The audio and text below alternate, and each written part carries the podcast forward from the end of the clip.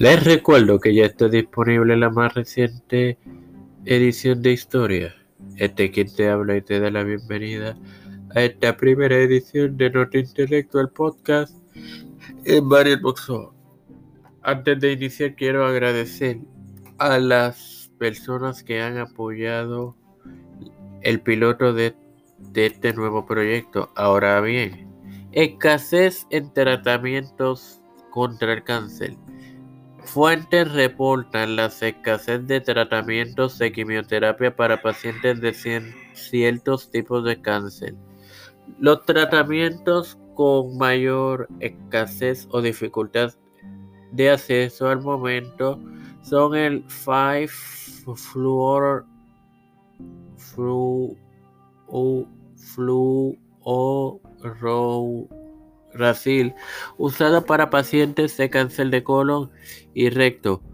Capecitabina, vina, recomendado para principalmente en cáncer de mama y colorectal. Cisplatin, que se utiliza para tratar cáncer de testículo, ovario, vejiga, cabeza y cuello, que incluye la cavidad oral, laringe y faringe pulmón y cuello uterino.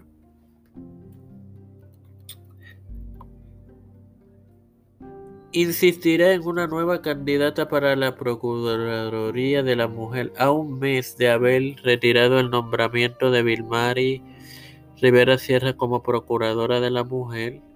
El gobernador, honorable Pedro Pierluisi Urrutia, anunció que pronto volverá a someter otra candidata que logre pasar el sedazo del Senado.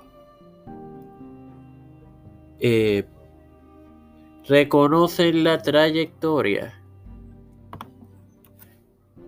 El Senado de Puerto Rico ayer reconoció la trayectoria del conjunto Quiqueya con un emotivo homenaje enmarcado en el cincuentenario de esta agrupación el homenaje fue al ritmo de merengue y algunas de las canciones que le garantizaron un lugar en el género tropical.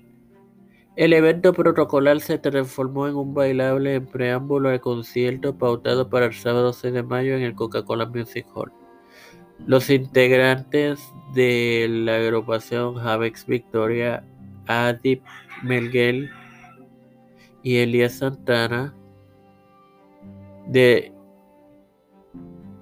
de la que también forma parte Chucky Acosta, agradecieron la distinción con las siguientes declaración.